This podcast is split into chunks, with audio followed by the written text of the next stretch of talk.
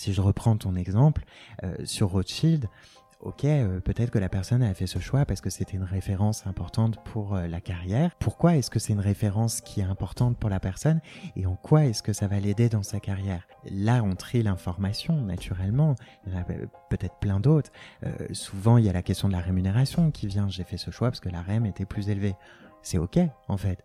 Si la personne le dit bah, tant mieux. Au moins, euh, je dirais que les choses sont claires et, ça fait, euh, ça permet de mettre en, lumière quelque chose, un driver qui est important pour la personne, qui est euh, la rémunération. Et en fait, c'est tout à fait admis. Il n'y a pas de honte là-dessus. La seule chose, c'est que l'information a été volontairement triée pour mettre en avant quelque chose lors de l'entretien. Et c'est ça, moi, qui va m'intéresser. C'est pourquoi est-ce que la personne a mis ça en avant? Bonjour et bienvenue dans ce nouvel épisode du podcast Embauche-moi.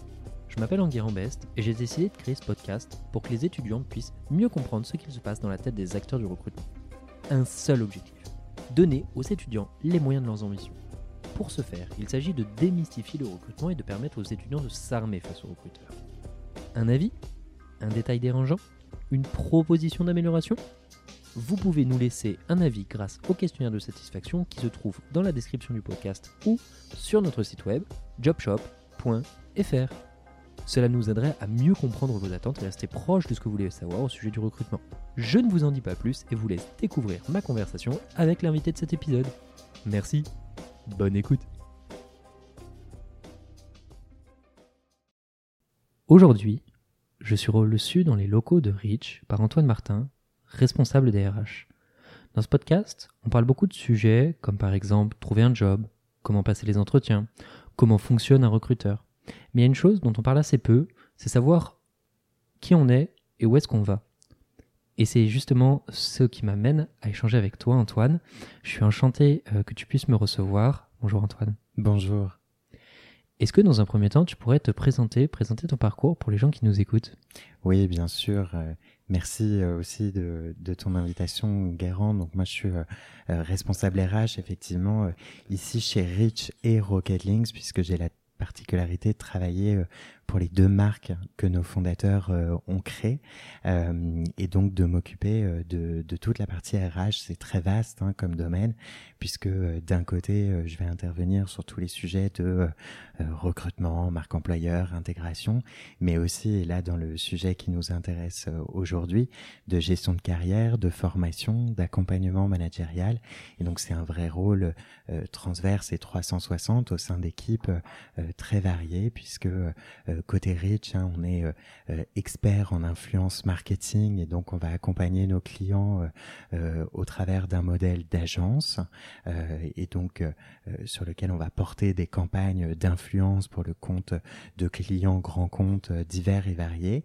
Et puis un format également de solutions technologiques dont on est propriétaire, un SaaS comme on dit, et donc qui va permettre à nos clients d'internaliser tout ou partie de l'expertise influence marketing marketing. C'est une solution euh, euh, technologique très avancée hein, avec des, technologies de pointe, euh, une équipe recherche et développement d'une bonne dizaine de personnes aujourd'hui, puis une équipe aussi pour commercialiser la solution et accompagner nos clients dessus. Donc ça, c'est sur la partie rich. Et puis en miroir, côté Rocket Links, où on est expert du SEO et où on propose une marketplace à des clients très divers et variés pour les accompagner notamment sur leurs enjeux de campagne d'articles sponsorisés. Et hum, peut-être, au-delà de Reach et de Rocket Links, est-ce que tu peux nous raconter un peu bah, comment tu atterris là et finalement un peu le, parcours qui t'a amené sur ces enjeux RH euh, d'un point de vue général? Ouais, euh, mon histoire. euh, moi, j'ai un parcours euh, qui peut dénoter euh, dans l'univers des startups, puisque en, vérité, j'ai commencé mon parcours dans l'univers de l'IT et de la tech. J'étais chasseur de tête, et puis ensuite, j'ai intégré l'univers bancaire sur des enjeux de paye, donc rien à voir.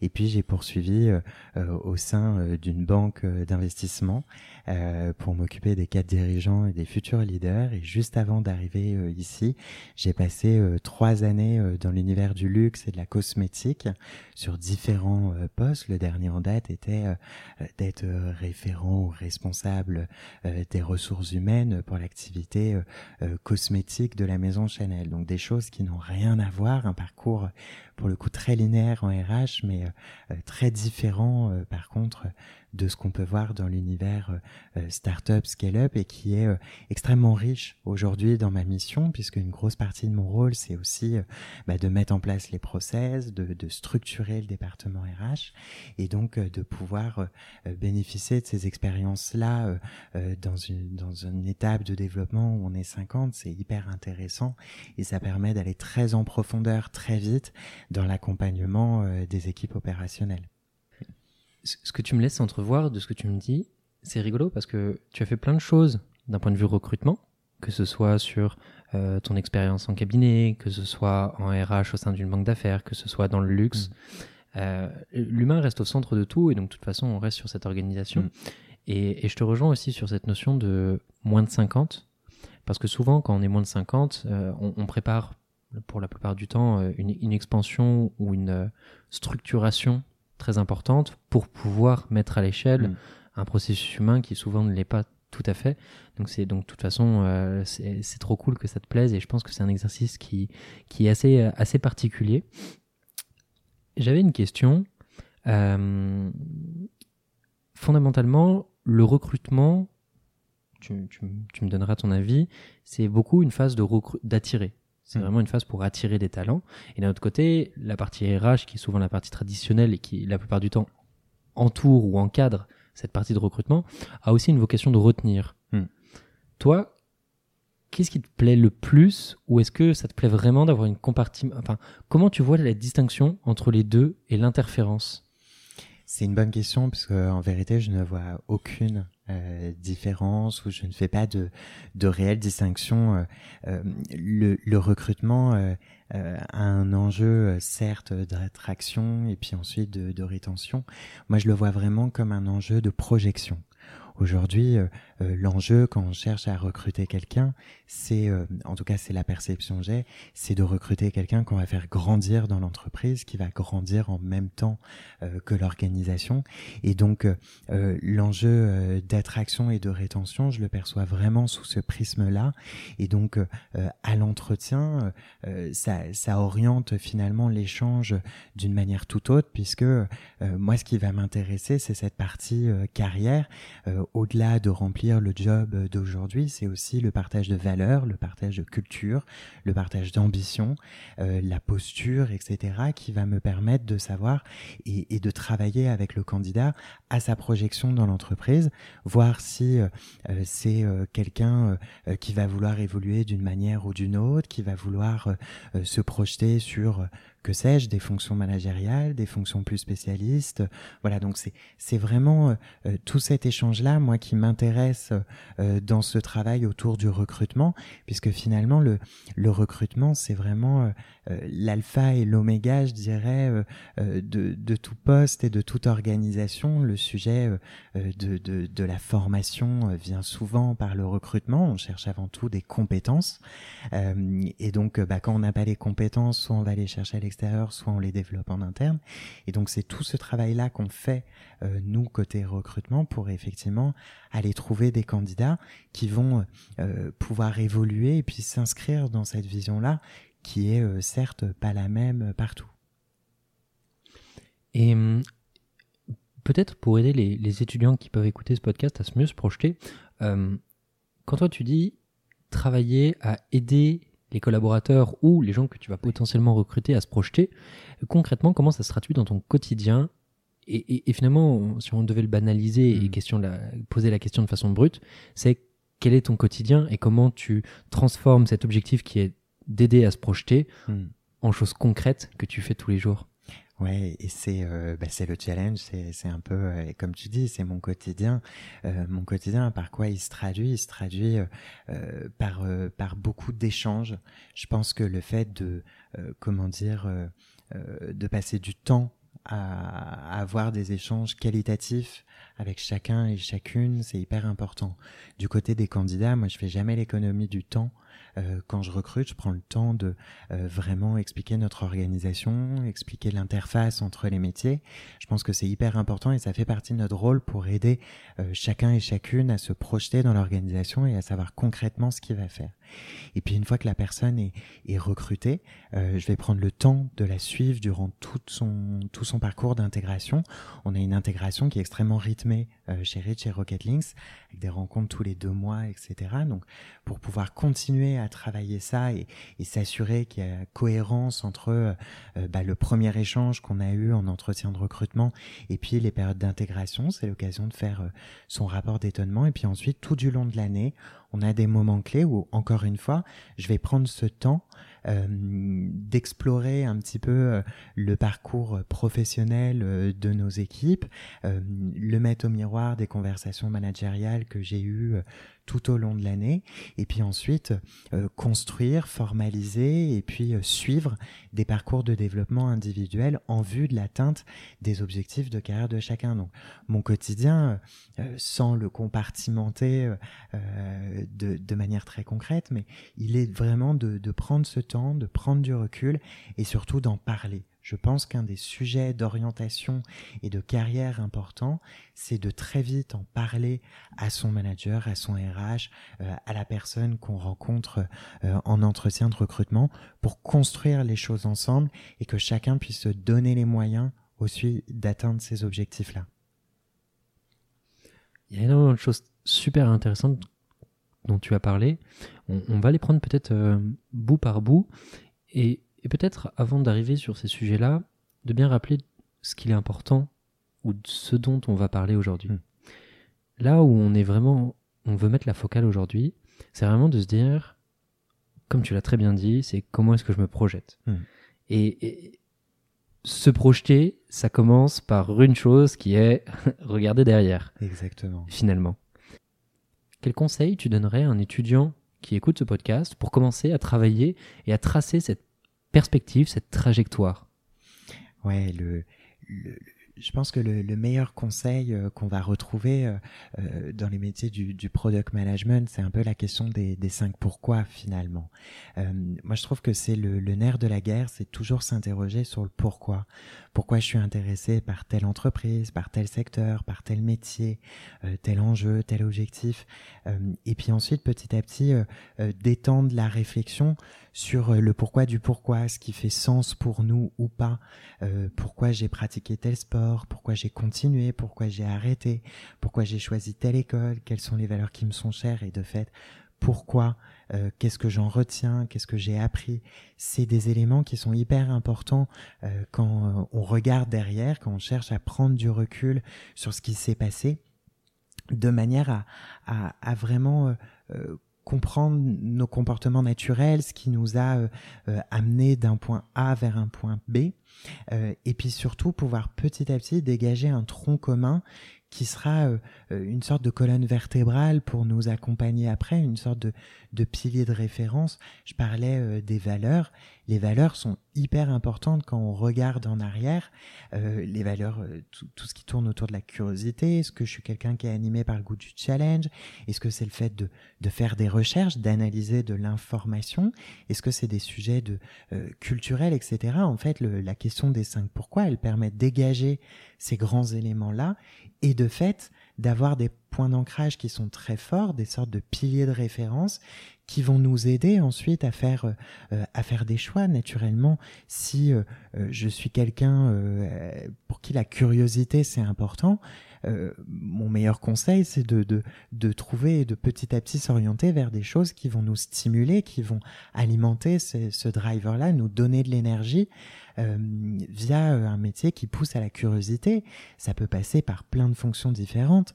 Euh, si je suis quelqu'un qui a un peu cette âme de sportif, combatif, naturellement, ça va être euh, beaucoup plus facile, typiquement, de s'orienter sur des fonctions euh, euh, très techniques où le quotidien, il est bah, sans cesse de, de, de, de, défier un peu les lois de la technique ou les lois de la nature, plutôt que, que des sujets où on va chercher à assurer une, une continuité. Et je dirais que ni l'un ni l'autre n'est bon ou ni l'un ni l'autre n'est mauvais à partir du moment où c'est quelque chose qui résonne en nous, qui nous alimente, qui nous drive.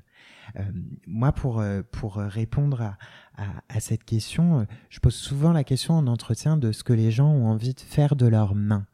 C'est hyper important de savoir concrètement qu'est-ce que j'ai envie de produire On a beau être, en tout cas pour ma part, dans des métiers de service, on produit des choses au quotidien. Un développeur, il produit du code, il produit de la matière. Euh, moi, d'une certaine forme, je produis un accompagnement, je produis la valeur. C'est important de savoir ce qu'on veut faire de ses mains, et une des manières de le savoir, c'est justement de screener derrière en se posant la question des pourquoi parce que petit à petit, ça va nous, nous orienter. Si je reviens sur la curiosité, euh, potentiellement quelqu'un qui euh, qui a envie de de, euh, de faire de ses mains de trouver des réponses bah naturellement c'est quelqu'un pour qui la valeur de curiosité de recherche de résilience est, quelque chose d'intéressant. Et donc ça permet petit à petit de trouver sa voie de s'orienter en ayant euh, un socle qui nous ressemble à nous quelque chose qui soit perso et pas quelque chose qui soit guidé ou, ou dirigé par quelqu'un d'autre donc voilà, vraiment ce, cette question du, du, pourquoi et de ce que j'ai envie de faire de mes mains, elle est euh, pour moi c'est les deux meilleurs conseils ou en tout cas c'est les deux manières les plus euh, pratiques de, de, vraiment screener le passé. Et peut-être pour compléter aussi cette notion de pourquoi, il y a peut-être un pourquoi au-delà de pourquoi est-ce que j'ai fait ça, pourquoi est-ce que j'ai fait ça, il y, a, il y a aussi une valeur qui est pourquoi j'ai voulu le faire dans le sens où qu'est-ce que ça m'a apporté de le faire. Oui, je suis tout à fait d'accord. Ce que je disais, euh, ce que j'en ai retenu ou ce que j'en ai appris. Qu'est-ce que ça m'a apporté de le faire ou de ne pas le faire? Euh, Il y a un sujet de, de capitalisation. Euh, Qu'est-ce que j'en retire finalement? C'est l'exercice qu'on fait souvent euh, de rétrospective. Qu'est-ce que je garde? Qu'est-ce que je ne garde pas? Qu'est-ce que je continue? Qu'est-ce que j'arrête? Et, et, cette notion de learning, qu'est-ce que j'en tire? Elle est hyper importante. C'est justement elle qui va nous, nous servir de, de socle euh, pour prendre des décisions futures. Et, et, peut-être même pour aller plus loin, ça peut être aussi, euh, par exemple, disons que euh, je suis en école de commerce, je suis bossé chez Rothschild. La question, c'est pourquoi je suis allé bosser chez Rothschild? Qu'est-ce que, qu'est-ce que j'ai voulu tirer de Rothschild? Mm. Et en fait, euh, là, il y a des choses qui vont arriver de façon assez implicite, et peut-être qu'on aura du mal à voir ou des espèces d'œillères qu'on se mettra. Pourquoi est-ce qu'on est allé chez Rothschild En vrai, objectivement, parce qu'on voulait faire un CV, parce qu'on voulait mm. faire comme tout le monde. Et, et c'est là où toujours se poser la question de pour, pourquoi est-ce qu'on a voulu le faire et, et, de le faire de façon honnête? Parce que il y, a le faire et il y a le faire de façon honnête. Parce que on, on, peut garder ses œillères et se dire bon, j'ai fait ça parce que c'était euh, une voie une voie simple. Mais en attendant euh, j'ai super appris j'ai appris à faire des slides etc et, et c'est toujours possible de, mmh. de, de, se mentir. Et c'est toujours important de vraiment garder euh, cette honnêteté de ce travail intellectuel et, et, qui peut mener à une dérive. Et c'est pour ça que je t'emmène sur ce sujet là on, on voit parfois la dualité du discours. C'est-à-dire que un, un, peu à la même façon qu'on voit ça chez les entrepreneurs, il y a une espèce de schizophrénie dans euh, le, le, rapport de ta vie que tu mmh. exposes. Ouais. Parce que euh, on est des êtres qui, je pense, sont faits de contradictions et de, de, de, profondes blessures qui sont plus ou moins profondes, etc. Et en fait, on, on peut pas tout montrer. C'est pas possible. Mmh. On peut pas montrer tout, tout ce qu'on veut être. Et, et pour autant, tu peut-être tu as quelques mots à nous dire sur des candidats qui ont une espèce de déchirure ou qui ont un espèce de jardin et qui pour autant on sent que le discours est fait artificiel, mmh. mal travaillé. Oui, tout à fait. Euh, c'est un peu la, la, question du pipeau. Est-ce qu'il me raconte du pipeau Est-ce qu'il est sincère avec moi euh, Ne pas vouloir tout dire à un recruteur en entretien, c'est tout à fait admis il y a des choses qu'on accepte de dévoiler, d'autres qu'on n'accepte pas, et, et, et, et l'échange avec le, le, recruteur, il a, des, il a pour objectif de mettre en avant ses compétences, sa capacité à, etc. Euh, par contre, nous, côté recruteur, on voit très bien la personne qui a construit un discours pour masquer de la personne qui a construit un discours parce qu'elle veut aller dans un sens plutôt qu'un autre. Ce que tu évoques sur le fait d'être très euh, honnête avec soi-même, c'est hyper important. Euh, faire des choix par défaut, euh, c'est renoncer, comme on dit. Euh, le plus important, c'est de vérifier que l'impact euh, ou la conséquence ne sera pas le regret.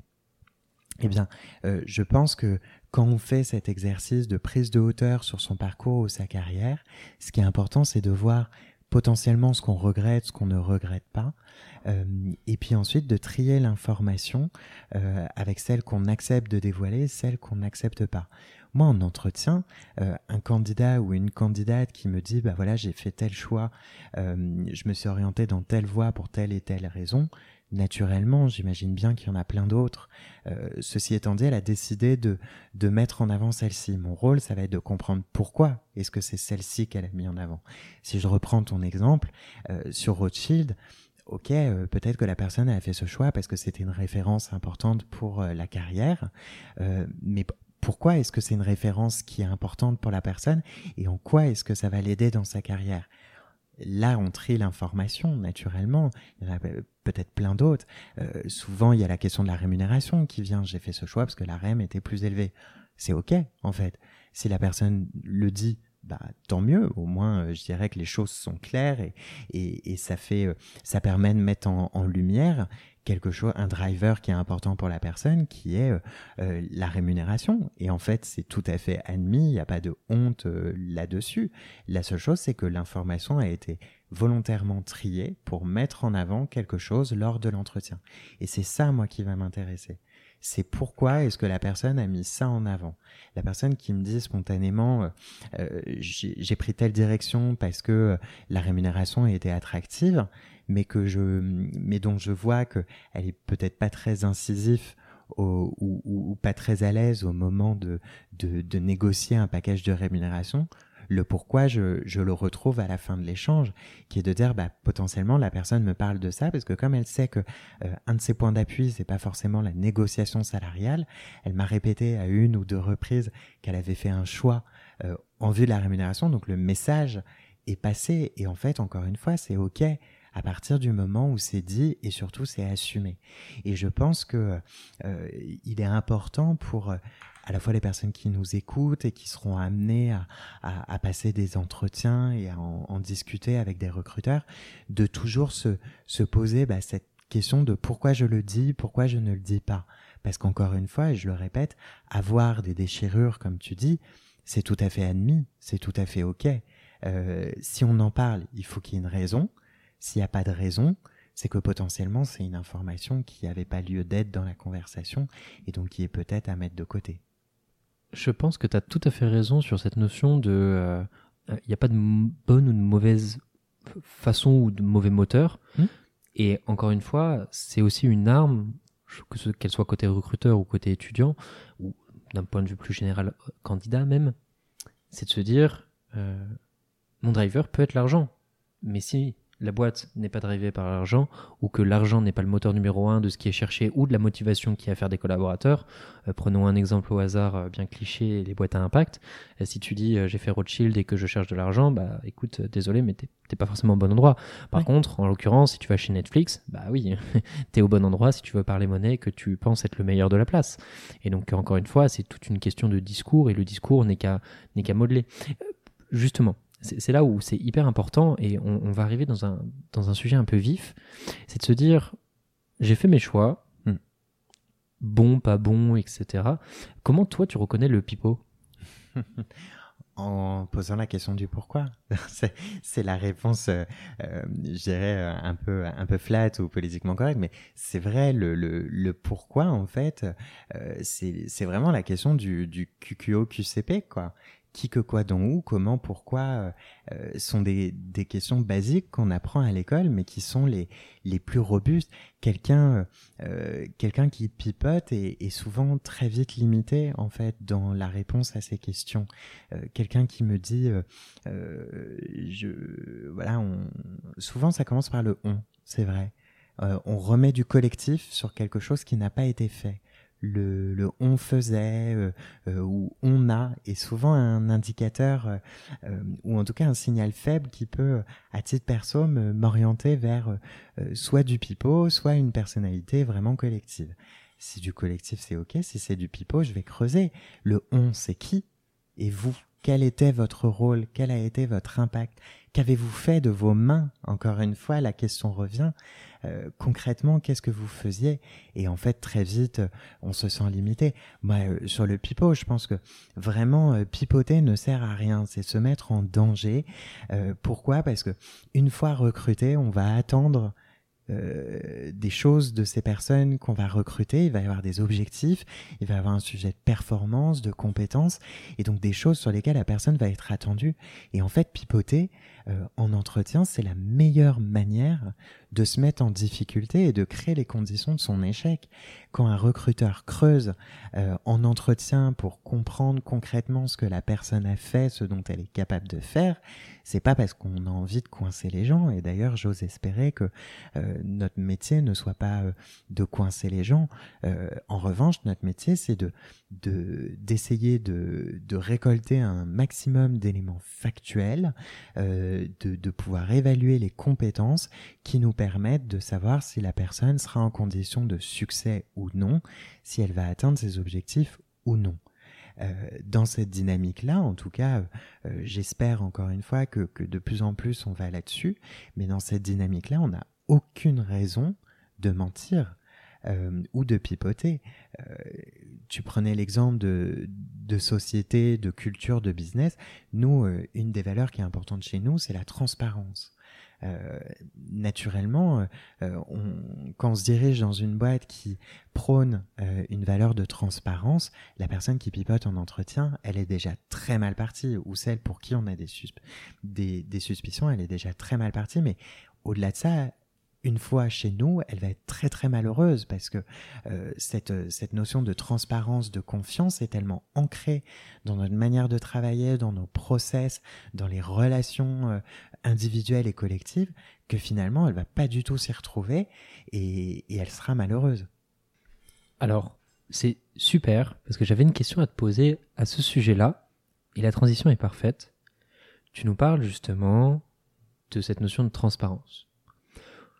Pour une raison X ou Y, les collaborateurs changent, les carrières évoluent, parfois il y a des transformations des gens et qui font que parfois des valeurs se dérobent, euh, les gens attirent plus ou n'ont plus les mêmes centres d'intérêt. Et tu vois parfois un espèce de désalignement entre la volonté personnelle et l'ancienne volonté personnelle qui était celle de l'entreprise ou qui demeure celle de l'entreprise c'est une question très personnelle. Hmm. Comment est-ce que tu gères cette notion-là, toi, et qui justement à cette période RH, et qu'on peut toujours raccrocher à cette notion de perspective, et de se dire, j'en parle parce que je pense que c'est aussi important de se dire que la vision qu'on a à un instant donné de euh, qui, a abouti via les, la question des cinq pourquoi, etc., hmm. n'est pas une vision figée. Et j'aimerais bien savoir comment est-ce que toi, tu le gères et qu'un étudiant qui écoute se dise, ok, peut-être je suis arrivé à une vision. Si cette vision n'est plus la même que celle dans la boîte, qu'est-ce que je fais? Et, le prisme inverse, c'est comment est-ce que toi, tu le gères? Ouais, comment est-ce que c'est hyper important cette notion d'alignement quand on parle de carrière euh, et de projection. Pour moi, c'est le nerf de la guerre. Euh, pourquoi? Parce que cet alignement-là, moi, je le perçois vraiment comme une colonne vertébrale. La colonne vertébrale, on peut toujours la faire, euh, euh, voilà, pivoter un petit peu euh, à droite, à gauche. les personnes sont plus ou moins souples, mais on ne peut pas lui faire faire un 360. Sinon, la colonne vertébrale casse. Et ben, c'est pareil en termes d'alignement avec les valeurs d'une entreprise. On peut, comme tu dis, avoir des périodes où on se sent plus ou moins aligné parce que c'est le business, parce que c'est l'activité, et je dirais c'est la vie aussi. Euh, encore une fois, je pense qu'il faut déculpabiliser beaucoup de choses et c'est ok euh, d'avoir des moments un peu plus de retrait. En revanche, le moment où une personne sent qu'elle est totalement désalignée, que ça ne lui correspond plus, je pense que c'est le moment de lever la main, en fait, et, et, de demander, d'une certaine forme, de demander de l'aide, d'en parler à son manager, d'en parler à son RH. Moi, j'attends ça de, de mes équipes, c'est que si à un moment donné, elles sentent que, ben voilà, elles, ont évolué, euh, mais pas la culture de l'entreprise, ben, il faut en parler. Parce que ce qui est sûr, c'est que une culture d'entreprise, c'est quelque chose qui, je pense, est quand même assez stable, assez figé, j'aime pas trop le terme parce que il y a une notion immuable dedans, mais euh, la culture d'une entreprise, c'est, elle est très imprégnée par son business, par son organisation, par son activité, euh, par son histoire aussi, et donc de facto, c'est quelque chose qui évolue beaucoup moins rapidement. On le voit avec tous les grands enjeux de transformation qu'ont connus des, des grandes boîtes internationales et qui n'ont toujours pas abouti. Euh, en revanche, nos valeurs à nous perso, elles peuvent assez facilement évoluer euh, d'une année sur l'autre ou d'une période à l'autre, ne serait-ce que par des moments de vie très différents. Euh, et donc, moi, ce que j'observe, c'est que souvent, euh, on a plutôt des personnes qui voient leurs valeurs et leurs drivers individuels évoluer, mais pas ceux de la boîte. Et là, encore une fois, c'est ce que je disais, il faut en parler. parce que, un, on ne peut pas le gérer si on n'en parle pas on ne peut pas se présupposer. Moi, je peux observer des choses, dire cette personne a l'air désengagée, cette personne ne se projette plus dans l'entreprise. Mais si à un moment donné, on ne met pas des mots sur la réalité, euh, bah, ça revient à ce qu'on disait tout à l'heure, c'est d'une certaine forme se voiler la face et donc euh, foncer droit dans le mur. Et après, pour répondre à la deuxième partie de la question sur comment est-ce que je le gère, euh, je pense qu'en en parlant, en verbalisant les choses, en requestionnant le pourquoi, on arrive déjà à arriver sur le vrai fond du sujet souvent euh, euh, ce qu'on a l'impression et, très souvent la partie visible de l'iceberg et en creusant on se rend compte que derrière il y a d'autres euh, d'autres éléments qui rentrent en compte et qu'on n'avait pas pris en considération. Il y a des choses sur lesquelles on va pouvoir agir, des sujets de, de flexibilité, de reconnaissance, de confiance, de mots qui ont été dits, pas dits, etc. et qui étaient attendus. Tout ça, c'est des choses sur lesquelles on peut agir assez facilement, rassurer, conseiller, accompagner euh, mais il y a des choses quand, c'est vraiment des valeurs perso, euh, on pourra pas agir dessus. Et, comme tu disais, le, la personne, je pense, hein, mais la personne qui sent qu'elle n'est pas alignée avec euh, la réalité de, son entreprise, ben je pense que une des possibilités, c'est peut-être de parler mobilité, euh, évolution interne, euh, mobilité dans un autre service, dans une autre entité, une autre filiale, euh, et puis de, de regarder peut-être même à l'extérieur ce qui est possible, si parce que peut-être que parfois on a l'impression que euh, que c'est différent ailleurs et puis en creusant on se rend compte que non ça rejoint euh, une notion qui était euh, comment est-ce qu'on trouve sa voix etc je pense que par l'échange on trouve beaucoup de choses et le fait d'aller à la rencontre de personnes d'en parler avec des personnes extérieures totalement neutres c'est une des manières aussi de prendre du recul. Peut-être un point moins rigolo c'est que et tu en parlais un petit peu tout à l'heure, mais je pense que ce serait intéressant d'y voir. Le, cas facile dont tu as commencé, c'est le collaborateur qui voit ce déclic. Et ça, je pense que c'est un cas qui est relativement facile à gérer parce que tout le monde commence à se dire on est d'accord sur le constat. La problématique, c'est quand c'est plus toi qui le vois et le collaborateur qui met la tête dans le sable. Ouais. Ouais, ouais, bah c'est, ça fait effectivement partie du métier et il faut le, il faut le dire. Euh, quand moi je le vois et que euh, le collaborateur met euh, la tête dans le sable, alors déjà c'est très rare. Euh, j'ai l'impression que de plus en plus, bah voilà, tout le monde prend conscience de l'importance de se poser ces questions-là, et je pense que c'est bah, c'est une bonne chose euh, parce que ça permet d'avoir des échanges euh, très vite, très aboutis, très vertueux et de réfléchir à des super projets et des super parcours de, euh, de développement en interne. mais après, la personne qui ne le voit pas, et, et, et c'est ok en fait aussi, parce qu'il y a des sujets de juniorité, de prise de recul, etc., qui sont tout à fait admis, et bien dans ces cas-là, c'est notre rôle avec le manager opérationnel de prendre les devants et de, dire objectivement, et c'est pour ça que je fais la différence entre ce qui est objectif et ce qui est préjugé ou présupposé, c'est que euh, objectivement faire un feedback à la personne en disant écoute, j'ai l'impression que euh, à tel moment t'étais, euh, tu n'as pas, t'as pas saisi le point, la vision n'a pas eu l'air de résonner, ou alors d'habitude t'es plutôt spontané, tu participes beaucoup, et là j'ai l'impression que t'es en retrait, etc. Le fait d'arriver avec des exemples, voilà, individuels euh, comme ça, eh ben, ça permet parfois aussi de, verbaliser les choses, de délier la langue, mais jamais de forcer. Euh, moi, j'estime que mon rôle, c'est pas de forcer les gens à me dire. Euh, et d'ailleurs à moi ou à quelqu'un d'autre, c'est de leur donner un maximum de clés de lecture pour pouvoir faire.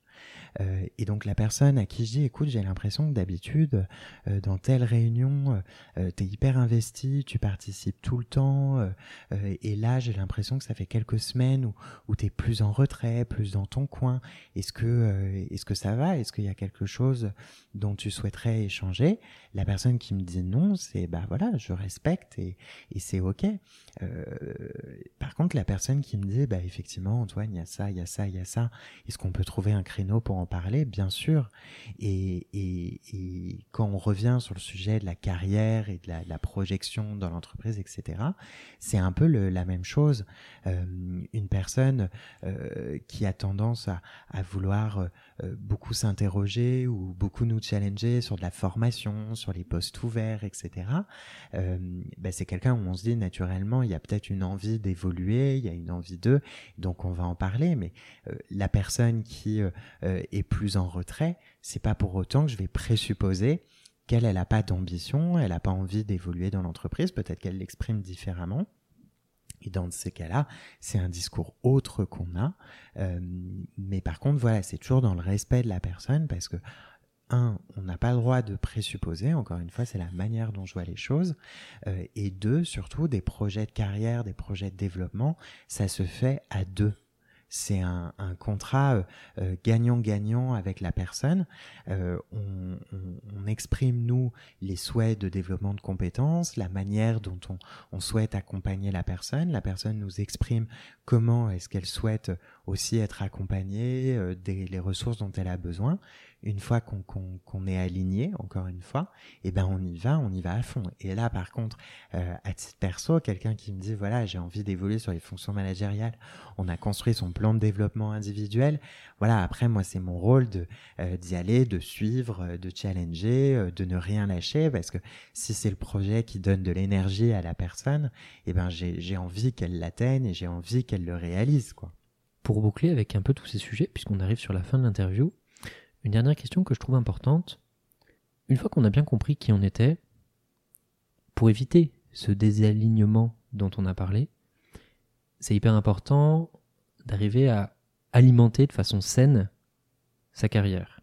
Et je pense, et on est assez d'accord sur ce sujet-là, les premiers jobs sont un sujet qui vont quand même beaucoup polariser la carrière et les choix qui vont avoir une influence sur le reste de la carrière. Est-ce que tu aurais quelques mots à nous dire ou quelques conseils à donner à un étudiant qui se pose cette question du premier job après avoir fait évidemment ce travail sur les 5 pourquoi? Ouais. C'est une bonne question parce que je dirais que ça détermine tout et en même temps rien. En fait, euh, pour moi, ce qui est le plus important dans le premier job, c'est ce qu'on va apprendre. Euh, et c'est en ça que pour moi il détermine tout, c'est que euh, si euh, quelqu'un, enfin quand on commence dans sa vie professionnelle sur un job, on va pouvoir expérimenter plein de choses, tester, apprendre de personnes très experts, de profils seniors, etc., des gens passionnés.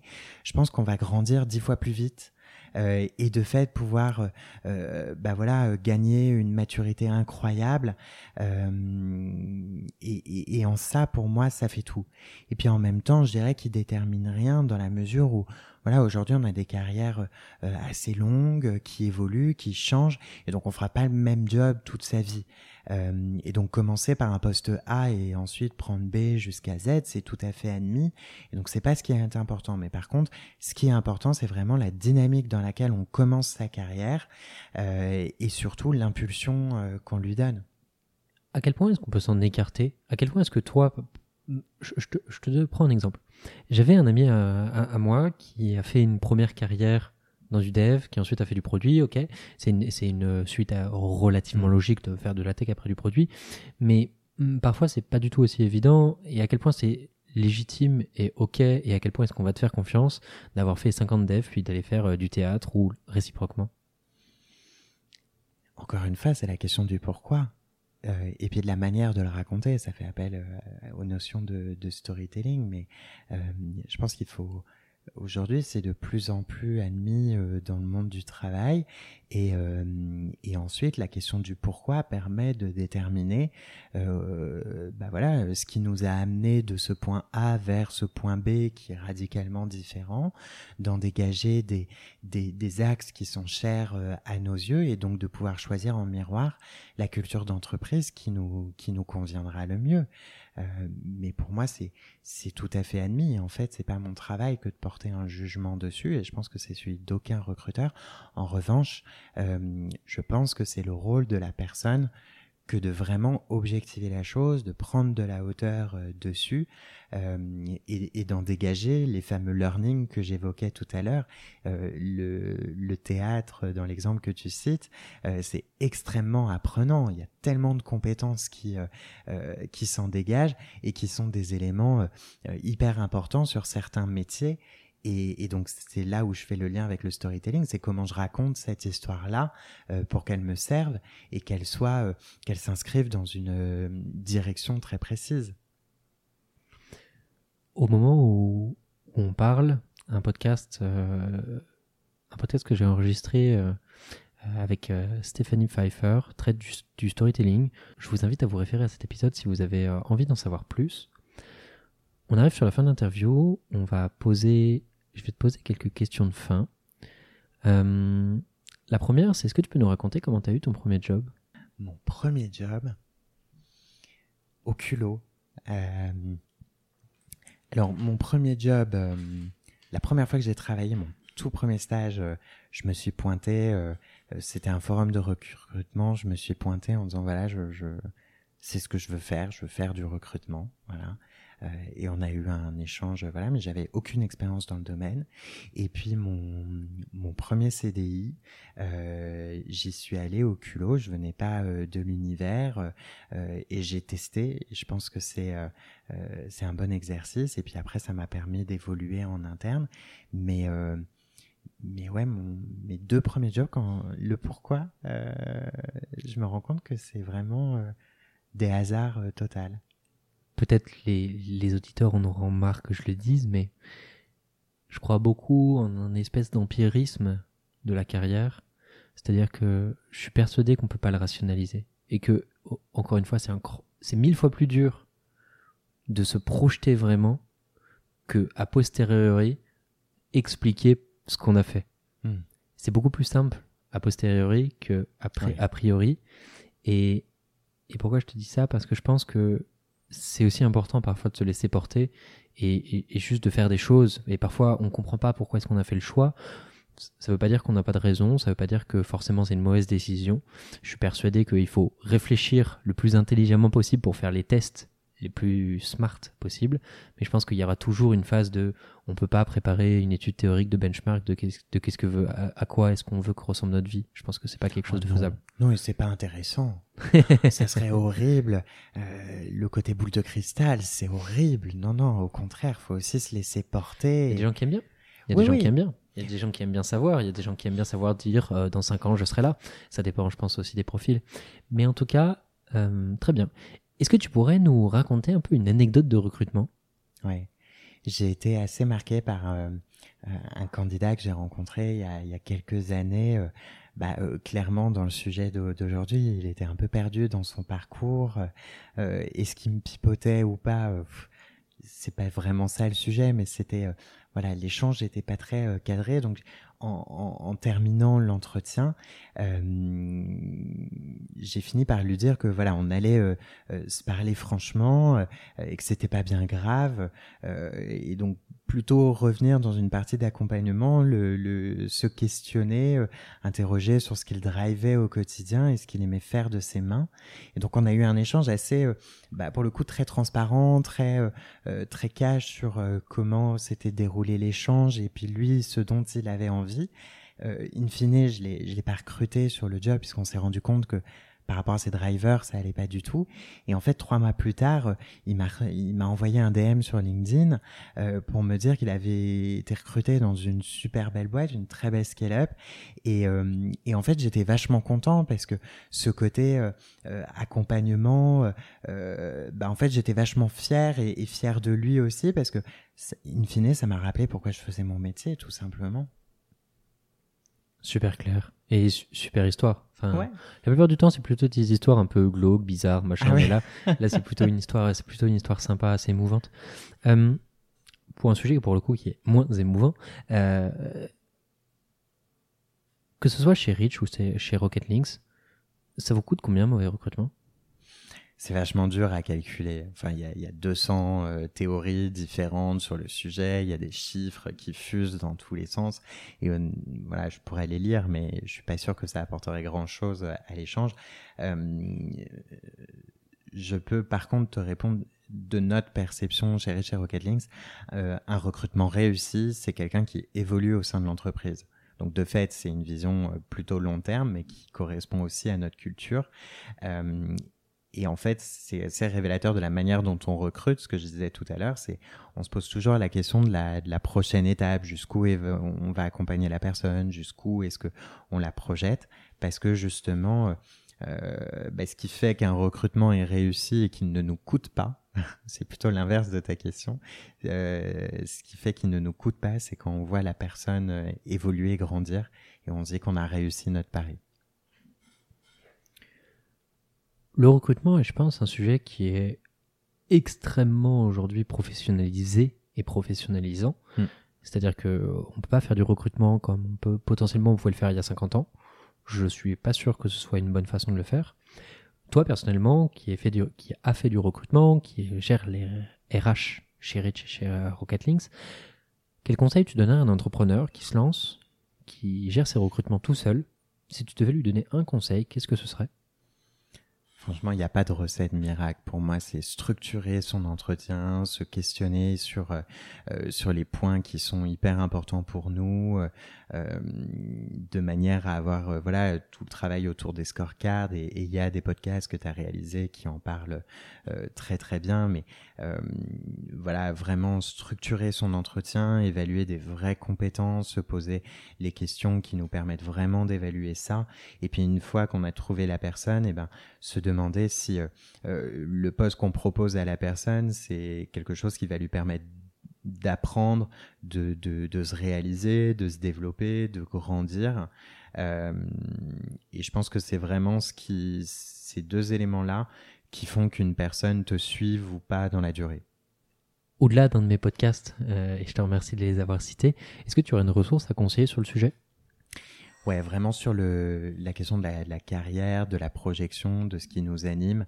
Euh, il y, a, y, a y, a, un livre euh, qui est sorti il y a pas longtemps euh, euh, qui s'appelle Je réenchante ma vie professionnelle, qui est euh, un livre de, de, de, les, de, Stéphanie Léonard et Isabelle Payot, qui sont deux super coachs que, que, je connais, qui donnent vraiment tous, les, tous les outils très concrets, tous les tips et astuces qui permettent justement de se poser la question des cinq pourquoi, de ce qui nous énergise, de ce qui nous drive, etc. pour justement pouvoir euh, enchanter ou réenchanter sa vie, faire des choix euh, éclairés finalement.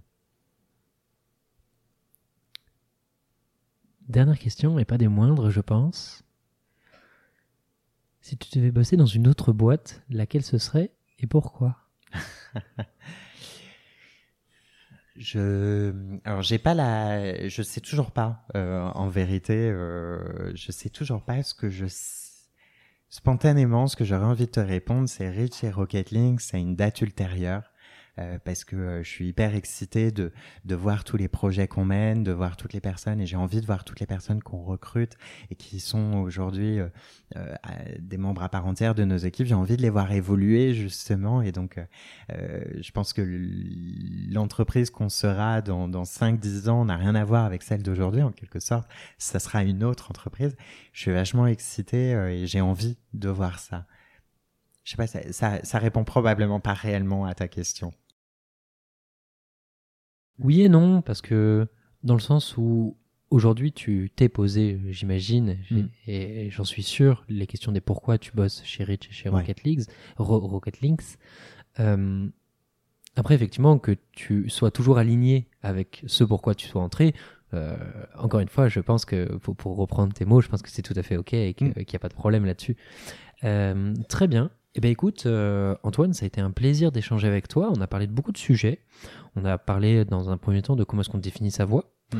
comment est-ce qu'on fait que ça ne soit pas un espèce de, euh, de, de- de bullshit magique qu'on donne à, à- à manger à un recruteur et, et en espérant le pouvoir le tromper.